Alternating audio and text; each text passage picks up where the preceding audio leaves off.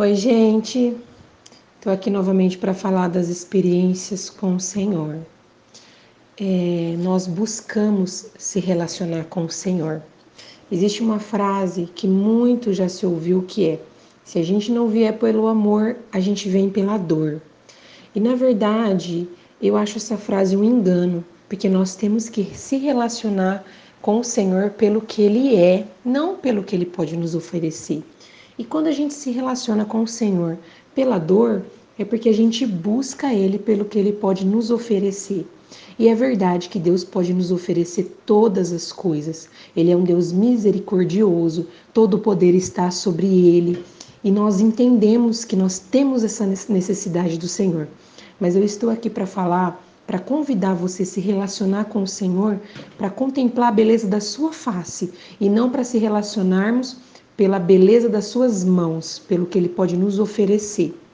Deus, ele é tão bondoso que a sua generosidade não está nas suas mãos, mas está na suas face, sua face, porque mesmo ele sendo santo, ele quer se relacionar conosco que somos falhas e pecadoras. É frustrante para quem é mãe ver às vezes os filhos nos agradar para receber algo em troca.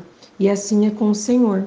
Então, que nós venhamos declarar que Ele é lindo, que Ele é bom, que Ele é perfeito, não no momento seguinte buscando que Ele nos dê alguma coisa.